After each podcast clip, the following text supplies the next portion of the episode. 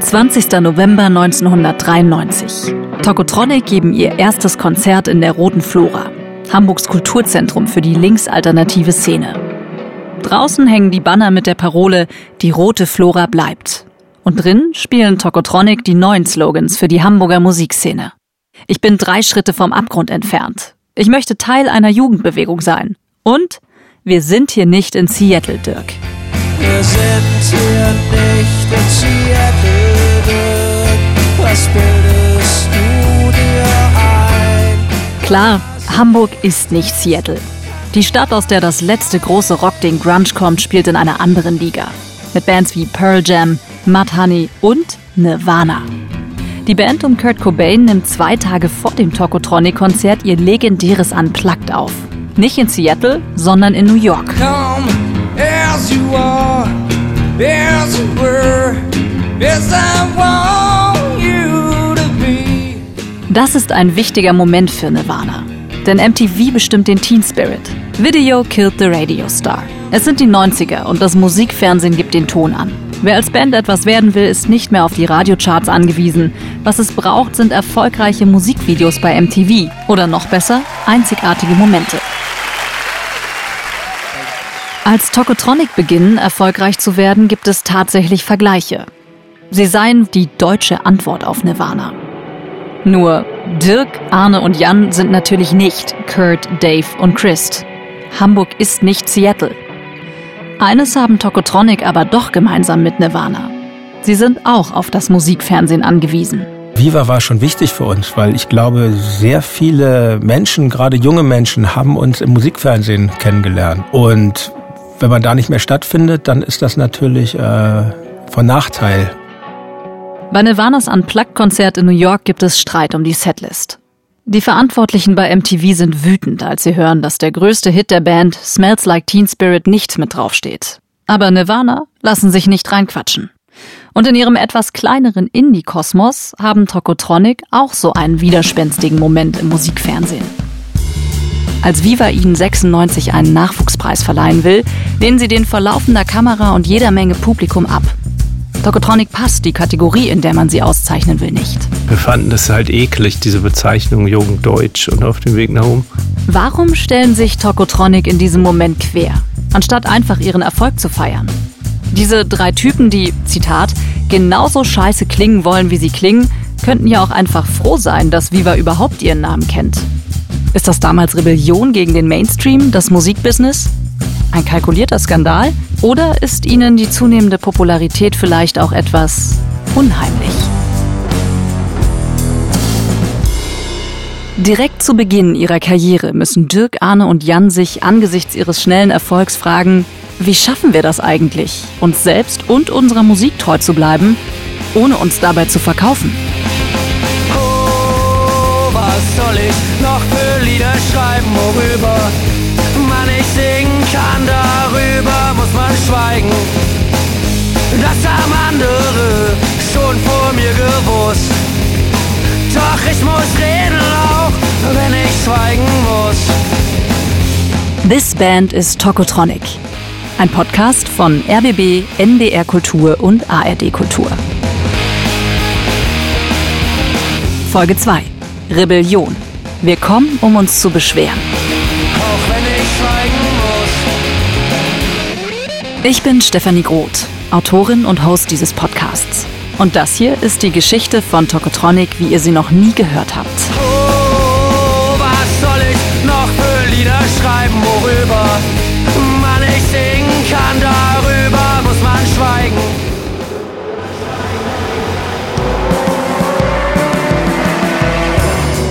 Zurück ins Jahr 1994. Tokotronic haben ihren Platz gefunden in der Hamburger Musikszene. Die Aufnahmeprüfung für die Hamburger Schule bestanden. Während Tokotronic ihre erste selbstgemachte Vinylscheibe bei Konzerten verkaufen, träumt jemand anders schon von ihrem ersten Plattenvertrag. Miriam Brüger. Die ist begeistert von der Band, seit sie Tokotronic zum ersten Mal live gesehen hat. Also erstmal waren sie laut und krachig. Es war eher so, ähm, so Punkrock. Das hat mich total begeistert. und aber auch, wie Dirk eben mit der deutschen Sprache umgegangen ist. Miriam arbeitet bei der Hamburger Plattenfirma L'Age d'Or, kurz Lado genannt. Bei Lado sind sie alle zu Hause, die Bands, die zur sogenannten Hamburger Schule gehören. Miriam will jetzt Tokotronic unbedingt bei Lado unterbringen. Also schleppt sie ihren Chef Karol von Rautenkranz mit zu einem Tokotronic-Konzert und redet sich den Mund fusselig, um ihn davon zu überzeugen, dass er Tokotronic unter Vertrag nimmt. Und ich kann mich noch erinnern, dass Carol mich gefragt hat, warum man die Band sein müsste und dass ich darauf gesagt habe, dass das die Zukunft von La Stor ist. Kurz darauf unterschreiben Tokotronic ihren ersten Plattenvertrag. Ich dachte, das kann jetzt wohl echt nicht wahr sein. Jetzt bin ich nach Hamburg gekommen. Eigentlich schon fast so ein bisschen, weil ich kapituliert hatte vor diesem geisteswissenschaftlichen Studium. Sag jetzt mache ich halt irgendwie sowas wie Jura, sowas langweiliges und aber dann kann ich vielleicht wenigstens nebenher so ein bisschen meine Musik machen und und und und zwei ein zwei Jahre später hat man einen Plattenvertrag bei bei einem Label, das ich schon kannte, als ich in Offenburg noch war und dann dachte ich, es kann doch gar nicht sein. Kann es doch. Und Lado-Chef Karol von Rautenkranz unterschreibt nicht nur den Vertrag mit Tokotronic, er produziert auch gleich noch das Album. Und dann haben wir es tatsächlich geschafft, dieses Album zu machen, auch mit Carols wirklich großer Hilfe, weil er auf seine Art auch ein totaler Visionär war und gesagt hat, die können überhaupt nicht spielen, wie soll ich denn mit denen eine Platte aufnehmen? Und dann hat, kam er eben auf die Idee, ich lasse die einfach live im Studio so spielen, wie sie im Proberaum spielen, wir schneiden das einfach mit.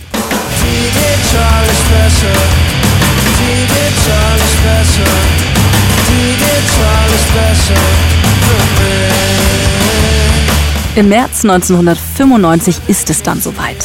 Das erste Tokotronic-Album ist fertig. Titel Digital ist besser. Sie spielen es in kürzester Zeit live ein und das hört man der Platte auch an.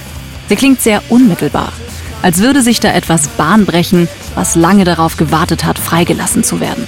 Drei bis vier Akkorde, die Gitarre immer ein bisschen verstimmt, der Verzerrer am Anschlag.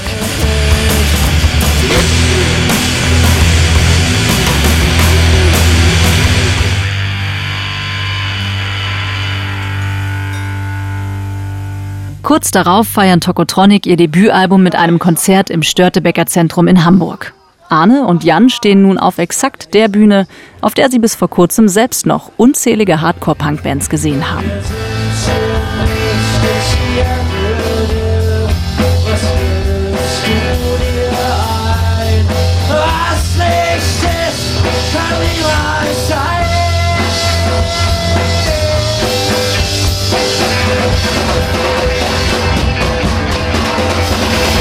Vielen herzlichen Dank. Danke sehr. Eigentlich konnte Kirschken! Schon wieder alles verstimmt. Während Jan seinen Bass stimmt und Dirk darum ringt, was er sagen kann, zwirbelt Arne sich in gewohnter Zankmanier durch sein Haar. Das ist noch lange nicht die routinierte Band, die man heute auf der Bühne sieht. Ihr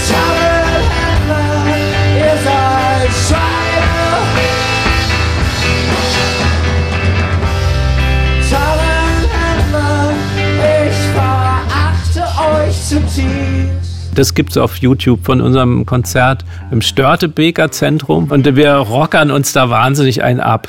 Also mit sehr viel Energie so und sehr viel Wille so zur Performance. Und die Leute stehen so ziemlich rum, so gucken, so Hamburg-mäßig. Und das ist lustig zu sehen, weil, weil das erinnere ich auch noch, das hat irgendwie einfach gedauert, bis die Leute die Lieder auch so kannten und dann halt bis das, ja, und sich da dann auch, also bis man so Publikum hatte, wo das wirklich dann so getanzt hat und so abgegangen ist, wie man sich das irgendwie natürlich so sehnlich gewünscht hat. Kleiner Club, gut gefüllt, aber Tokotronic sind natürlich noch immer die Neuen. Niemand kennt ihre Songs und kann mitgrölen. Das hat eine Weile gedauert, so, ne? Also, so, also, so, so ganz so von 0 auf 100.000 war das dann auch nicht, aber Dann kommt der Moment, wo eine Instanz der Szene sagt, an dieser Band kommt ihr nicht vorbei. Das war ein bisschen wie ein, wie ein Traum. Weil dann fanden Leute vom, vom Specks die Platte gut und dann hieß es irgendwie, das wird jetzt Platte des Monats und so. Und dann dachte ich, oh mein Gott. Die Specs, das Organ der Indie-Szene damals. Dirk hat dieses Magazin schon in seinem Kinderzimmer verschlungen. So sehr liebt und feiert er die Specs. Ich habe es so oft gelesen, ja. dass ich es auswendig konnte. Ich konnte, ich konnte irgendwie die Plattenkritiken von, von irgendwelchen, weiß ich nicht, was das dann war, Sonic Youth oder so, das hätte ich jetzt hätte ich dir auswendig die Argumentation, warum diese Platte super ist, her sagen können. Und nun ist laut Specs das erste Album von Tokotronic Platte des Monats. Den Text schreibt Kersti Greta. Die ist heute Sängerin von Dr. Rella. Damals schreibt Kersti Plattenkritiken und bekommt den Auftrag, über Tokotronics Debüt zu schreiben. Es gibt hier Stücke, schreibt Kersti damals, die so klingen, als habe man einfach mal laut losgeheult. Aber es gibt auch ganz sehnsüchtige Balladen, wo mit Akustikgitarren um die Wette geklagt wird. Alles geht schief, schnief. Die Texte, stellt Kersti trocken fest, sind straight und einfach gestrickt.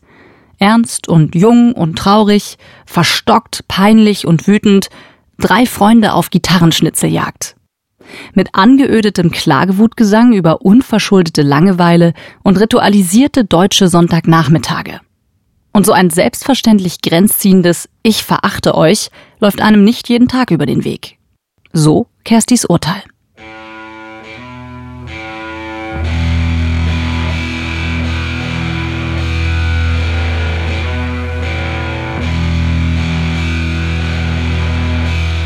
Schon auf der ersten Platte geht es direkt um eines der großen Tokotronic-Themen überhaupt.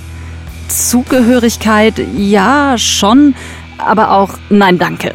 Das ist etwas, was mir erst sehr spät klar geworden ist. Es gibt so einen Widerstreit. Also zumindest in mir, aber ich glaube, das schon auch in der Band so. Das ist so dieses Gefühl, ich will unbedingt gemocht werden, aber auf gar keinen Fall vereinnahmt werden. Ich bin alleine und ich weiß es und ich finde es sogar cool und hier demonstriert Verbrüderung. Dirk arbeitet sich in diesem Song an seiner Zeit in Freiburg ab. Dort probiert er es nach dem Zivildienst zunächst mit einem Studium in Kunstgeschichte, Germanistik und Ethnologie, bevor er nach Hamburg geht. Freiburg hat einen sehr, sehr tollen, wirklich sehr, sehr undergroundige Punk-Disco-Crash, hieß die, und sehr viele Leute auch aus Frankreich rüberkamen, Psychobillys und Punks und so Goth-Leute. Und, äh, aber abgesehen davon ist Freiburg halt sehr bürgerlich saturiert. Mhm. Und das aber eben immer schon dadurch, dass es eine Universitätsstadt ist, mit diesem leicht linksalternativen Touch. Und das ist so ein bisschen Worst of Both Worlds. Und dagegen richtet sich auch dieses Lied. Mhm. Gegen so eine selbstzufriedene, spießig alternative Szene. Ich weiß nicht, wieso ich euch so hasse. Fahrradfahrer dieser Stadt. Ich bin alleine und ich weiß es und ich find es sogar cool und hier demonstriert Verbrüderung. War das auch was, was aus diesem deinem Lebensgefühl dann zu der Zeit entsprungen ist? Oder würdest du dieses Lied heute wieder so schreiben? Nein, ich würde es jetzt heute nicht mehr so schreiben, weil, wie gesagt, weil, weil es sehr stark missverständlich sein kann. Also jetzt gerade in der heutigen Zeit, in, in, in der Debatte um Klimagerechtigkeit und so weiter und so fort. Ähm, aber es sind natürlich nur Exempel, die Fahrradfahrer, Backgammon-Spieler und Tanztheater. Und sie sind natürlich auch deshalb gewählt, weil mir damals auch schon klar war, dass es absurde Dinge sind, gegen die man rebelliert. Die Band erzählt auf ihrem Debüt davon, wie sie ihre Unschuld verliert. Wie sie drei Schritte vom Abgrund entfernt ist. Und es wird sehr viel Ich auf diesem Album gesungen. Ich bitte dich, ich weiß es nicht.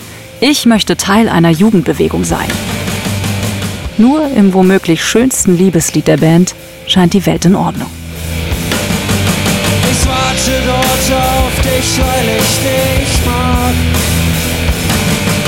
An unserem letzten Sommerferientag.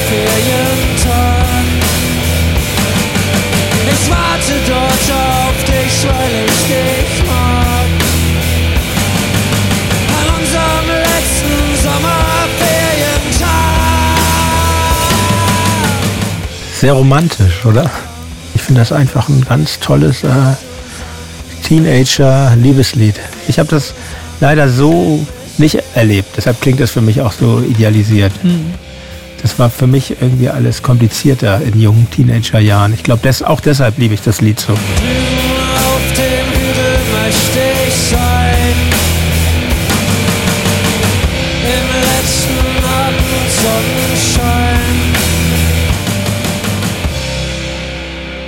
Vier Monate nach Veröffentlichung ihres Debüts legen Tokotronic nach und veröffentlichen ihr zweites Album.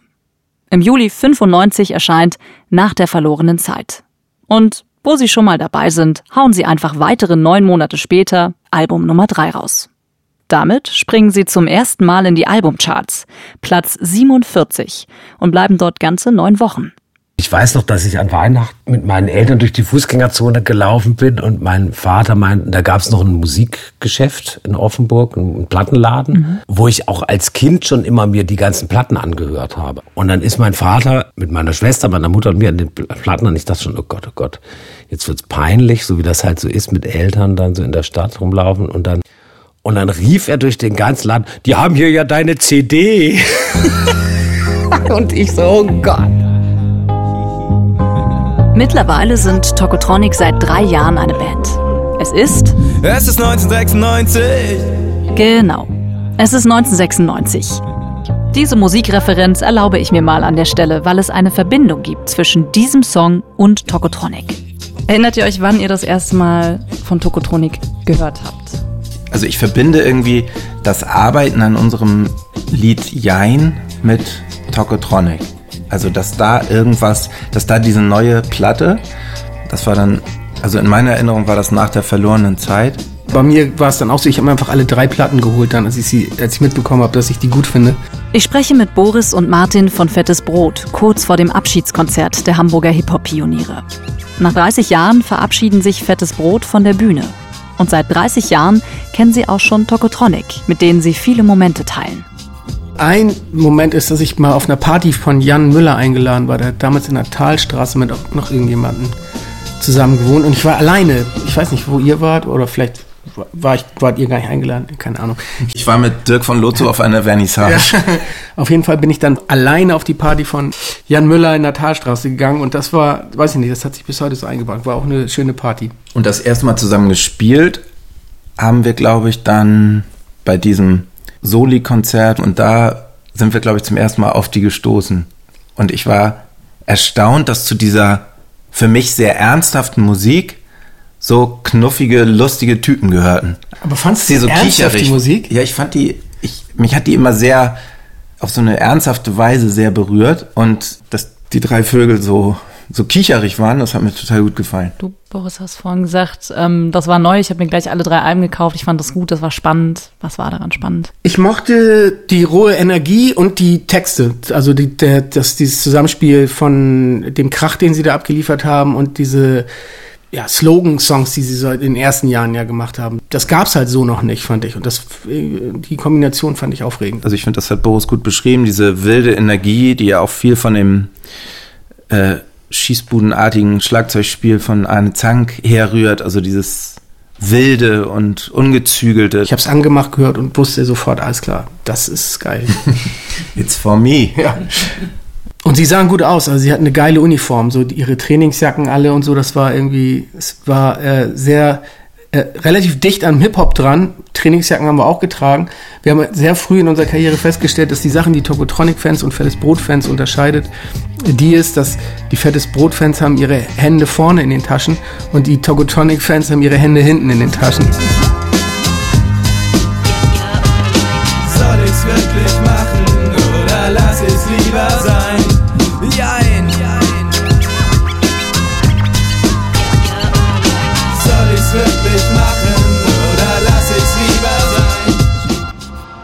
Anerkennung von Papa und der Hamburger Szene. Auch von Fettes Brot. Angedockt beim richtigen Label. Platte des Monats in der Specs. Chartplatzierung. Und es gibt erste Radiostationen, die sich trauen, ihr Geschrammel zu spielen. Tokotronic werden populär. Selbst das Teenie-Magazin Bravo klopft irgendwann bei ihnen an. Das haben auch Arne und ich gegeben, das Interview mit der Bravo nach dem Soundcheck vom Konzert und ähm, da erschien aber nie ein Artikel, weil ich glaube, äh, dieses Magazin kam dann zu dem Urteil, dass das, was wir machen, für deren Leserschaft nicht verwertbar ist. Für einen Bravo-Starschnitt reicht es nicht. Trotzdem werden Jan, Dirk und Arne zu Role Models mit ihrer, wie hat Boris gesagt, Trainingsjackenuniform. Menschen laufen plötzlich Lookalike-mäßig rum wie sie. Nicht nur in Hamburg. Das war total wild. Kortschlaghose und Trainingsjacke. Und dann immer dieser total gelangweilte Blick in die Kameras und so, also diese, auch so die Polaroid-Attitüde. Äh, das hört sich jetzt komisch an, aber für uns hat das früher bedeutet, man kann sich für 13,50 Euro cool anziehen. Diese leicht, leichte Schluffigkeit fand ich süß, aber war natürlich auch ein bisschen nervig, als auf einmal alle so aussehen wollten. Die einen feiern sie, die anderen können wenig mit ihrer Musik und ihrem Auftreten anfangen. Aber eines sind Tokotronic schon früh in ihrer Karriere nicht. Egal.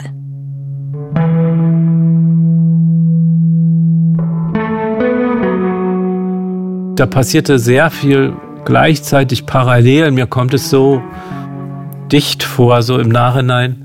Natürlich auch auch eine ganz gehörige Portion so an Selbstüberschätzung und Penetranz, Ignoranz Leuten gegenüber. Man ist da schon dann auch vielen Leuten auf die, mindestens auf die Nerven gegangen.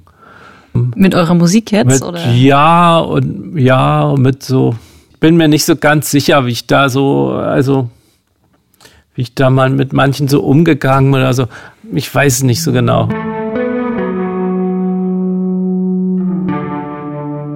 Man verbringt ja auch wahnsinnig viel Zeit miteinander als junge Band und ähm, irgendwie bestätigt man einander die ganze Zeit und, und inspiriert sich und hat seinen eigenen privaten Humor. Das ist auch schwierig gewesen für unseren Freundeskreis. Wir haben uns dann auch schon sehr verändert dadurch, dass wir zu dritt diese Band waren. Und da kamen auch dann nicht mehr alle so mit, also gerade unsere alten Freunde. Und dann kommt der Zeitpunkt, wo den dreien klar wird, dass sie mehr als nur eine gute Zeit miteinander haben. Als sie ahnen, hier kommt was Größeres auf uns zu. Etwas, von dem wir womöglich sogar leben können. Wollen Sie das überhaupt? Also ich weiß noch, dass ich in diesen ersten Jahren wahnsinnig, und das hat auch zu viel äh, Reibereien in der Band geführt, ähm, dass ich unglaublich ängstlich war und eigentlich Angst vorm Erfolg hatte. Und so, weil ich immer dachte, oh Gott, dann wird sich aber mein Leben ändern. Und ich habe immer so Angst davor, dass sich das Leben ändert. Und war dir der Erfolg der ja dann später immer noch gewachsen ist, aber war der dir damals, Mitte der 90er, war der dir geheuer? Ich glaube, Arne und Dirk ging das vielmehr so, dass sie manches befremdet hat, dass das dann irgendwie, dass junge Menschen in der Provinz irgendwie sich anzogen wie wir, aber äh, ohne jetzt besonders narzisstisch zu sein, ich fand das irgendwie, ich fand das geil, muss ich echt sagen. Und ähm, hatte da nie so ein Problem mit. Irgendwie sind das halt so widerstreitende Energien, ja. Mhm. Und dann weiß ich noch, dass ich ganz viele Sachen nicht machen wollte. Ach nee, lass uns doch lieber kein Video machen. Nee, und vielleicht sollten wir doch auch gar nicht auf Tour gehen. Man war natürlich schon auch ein Anteil ähm, geschmeichelt, dass man diese Aufmerksamkeit hat, so. Und hatte aber wie immer und seit Anbeginn und immer noch eine totale Panik und, und Abscheu davor, so vereinnahmt zu werden. Sie haben Abscheu vor Anfragen wie dieser hier. Über ihr Label Lado werden sie 1996 gefragt, ob sie eine Radioquote für deutsche Produktionen supporten würden. Dahinter steckt unter anderem der Liedermacher Heinz-Rudolf Kunze. Kunze ist damals gerade überall im Radio zu hören mit Dein ist mein ganzes Herz. Und nun spricht er sich mit anderen KünstlerInnen für eine Mindestquote im Radio aus. Deutsche Produktionen sollen die Radios spielen. Wie oft genau, das soll eine gesetzlich festgelegte Quote regeln. Kunze sagt in einem Interview mit dem Spiegel, Zitat, ich habe den Eindruck, dass gerade in Deutschland und in Japan, in den Verlierernationen des Zweiten Weltkrieges, die Flut von ausländischer Musik und eben auch ausländischem Schund besonders widerstandslos geschluckt wird. Es sind Sätze, die Kunze später bereut. Das war aber halt eine Zeit, äh, Mitte der 90er Jahre, als dieses dieser sogenannte unverkrampfte Patriotismus so aufkam, als man so das mhm. Gefühl hatte, das waren so die ersten Bestrebungen, das dann vielleicht so gipfelte Mitte der Nullerjahre mit der, mit der Fußball-WM in Deutschland und so. Und das Stichwort war so der unverkrampfte Nationalstolz oder unverkrampfte Patriotismus und so. Und das hat uns, hat uns äh, gestunken. Es gab dann auch sehr unbedachte ähm Vorgänge da im, im deutschen Pop-Business, die mich wirklich empört haben. Also meine ganz kleine Sache, die, die ich immer wieder gerne äh, erzähle, weil das viel auf den Punkt bringt, ist irgend so ein beliebiger Deutsch-Pop-Indie-Sampler. Ich weiß gar nicht mehr, wie der, wie der hieß. Der, ich weiß auch nicht, ob wir da drauf waren, ich glaube nicht. Und der war, war völlig okay, Bands drauf, aber der war bestickert mit einem Aufkleber, ähm, Deutschland ist erwacht. Und ähm, und also ich glaube, das war nicht mal böser Wille, sondern einfach völlig dumm und geschichtsvergessen. Eine Deutschquote im Radio kommt für Tokotronic nicht in Frage. Ja, wir fanden das bekloppt, weil wir halt das Gefühl hatten, Rockmusik ist halt, wenn es irgendwas ist, oder Popmusik ist halt eine internationale Sache und das ist vielleicht eine etwas äh, naive Idee oder Forderung, aber das, das sozusagen dann zu renationalisieren, fanden wir, fanden wir äh, scheußlich. Beim Musikfernsehsender Viva sind zu der Zeit auch ohne gesetzlich geregelte Quote mindestens 40 Prozent aller Songs in der Rotation deutsche Produktion. Ich die Scheiße. Viva macht das nicht, weil beim Sender Nationalgefühle großgeschrieben werden. Es geht dabei ums Geschäft. Ende 93 geht Viva in Deutschland an den Start. Der Sender definiert seinen Programmauftrag so. Jugend- und Musiksender für Pop und Fun. Die Konkurrenz schläft noch ein paar Jahre. MTV ist zwar weltweit als Kabelfernsehen zu empfangen, bekommt aber erst 97 eine eigene deutsche Abteilung. Der Wettbewerb um das junge Publikum beginnt. Für Viva und später auch für MTV gibt es einen Markt, der noch nicht erschlossen ist. Deutsche Produktion. Viva braucht Bands wie Tokotronic. Und Tokotronic brauchen Viva. Eigentlich. Damals äh, war das Radio wahnsinnig wichtig, um, um Tonträger zu verkaufen und bekannt zu werden. Aber äh, das hat sich recht schnell herausgestellt, dass es schwierig ist, im Radio stattzufinden. Und dafür fanden wir es super, dass es äh, Musikfernsehen gab. Und ich glaube, das hat für unseren weitergehenden Erfolg auch einen großen Ausschlag gegeben. Auf Viva laufen die Charts. Für jeden, der damals etwas vermarkten will, ist Viva also ein gefundenes Fressen. Die Sponsoren rennen dem Musiksender die Türen ein. Und so kommt es auch, dass Viva bei der Verleihung ihres Musikpreises Komet 1996 einen gesponserten Nachwuchspreis vergeben.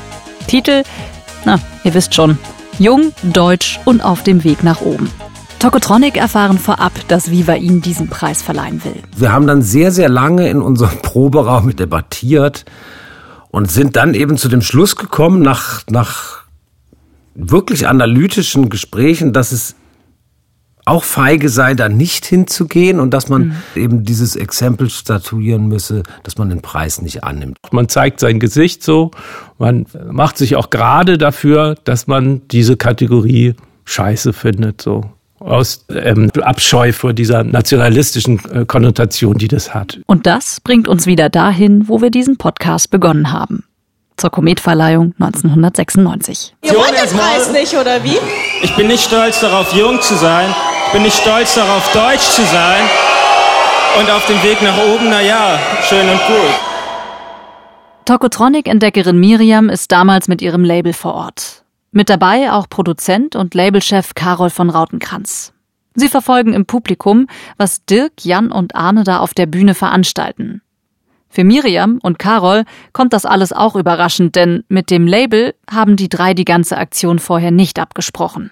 Ich habe mich halt so umgeguckt an nach, nach Leuten äh, äh aus dem Business, die stand ja so eine Blase darum schaute sich so um und äh, war fassungslos und dann ging sofort so hier äh, Carol äh, wahrscheinlich äh, äh ein Gerenne nach hinten so äh, äh, was sollte das ne und ich glaube da wurden auch äh, wahrscheinlich äh, Leute mindestens angeschrien so ne auf die Bühne zu gehen und zu sagen, ja, ist furchtbar nett, danke, aber nein, danke, wir wollen diesen Preis nicht, ist ja auch eine Form von Rebellion. Ich würde gerne nicht rebellisch sein oder so. Rebell, denke ich, klingt immer schon so, so sehr selbstbewusst. Und das stößt mich, glaube ich, ab, das Selbstbewusste da dran.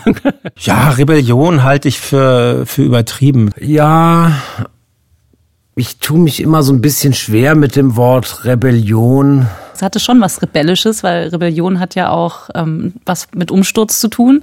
Ihr habt den Preis abgelehnt, die Kategorie gab es danach nicht mehr. Also, okay, das stimmt. Ja, das kann sein. Das ist gut, dass du das sagst. Das habe ich jetzt nicht mehr so Doch, doch, aber vielleicht ist es tatsächlich eher das unbequem sein, also immer wieder Sachen in Frage stellen, Preise zum Beispiel ablehnen, wenn sie einem wenn man den einfach nicht haben will und sagt, damit wollen und können wir uns nicht identifizieren. Mhm. Ähm, würdest du sagen, das begleitet euch durch die 30 Jahre, so dieses ins Unbequeme reingehen? Ja, damit kann ich mich, glaube ich, schon eher identifizieren. Reingehen in das Unbequeme.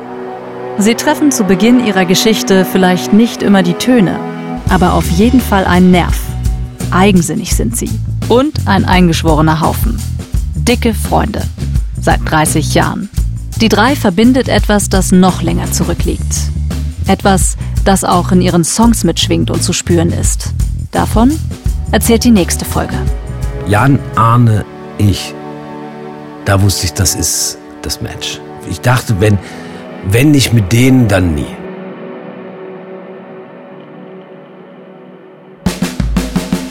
Das war Rebellion. Wir kommen, um uns zu beschweren. Die zweite Folge von This Band is Tokotronic. Ein Podcast von Rundfunk Berlin-Brandenburg, NDR Kultur und ARD Kultur. Wir freuen uns, wenn ihr den Podcast abonniert und in der ARD Audiothek weiterhört. Da findet ihr auch einen anderen Musikpodcast, den ich sehr mag und euch empfehle. Grenzgänger, die Geschichte des Berlin Sounds. Host Sophia Wetzke erzählt euch die waghalsige und einzigartige Geschichte eines Musiknerds, der vor über 40 Jahren zufällig in Berlin strandet und zu einer Ikone der Musikszene wird. Mark Reeder. Eine Stadt- und Lebensgeschichte in 18 Folgen. Exklusiv in der ARD Audiothek. Autorin und Host von diesem Podcast This Band is Tokotronic bin ich, Stefanie Groth. Die Redaktion und Projektleitung beim RBB hat Sten Lorenzen von Radio 1. Redaktion NDR Kultur Torben Steenbuck. Und für ARD Kultur Rebecca Leiter. Dramaturgie Franziska Krenzin. Produktion und Tonaufnahmen Anja Penner. Weitere Tonaufnahmen haben Nina Kluge und Katrin Witt gemacht. Musik und Score sind von Tokotronic und Moses Schneider. Covergestaltung von Moni Port. Executive Producer RBB Jens Jarisch und Jill Hesse. Executive Producer ARD Kultur Christian Costa-Zahn. Executive Producer NDR Kultur Stefan Fort.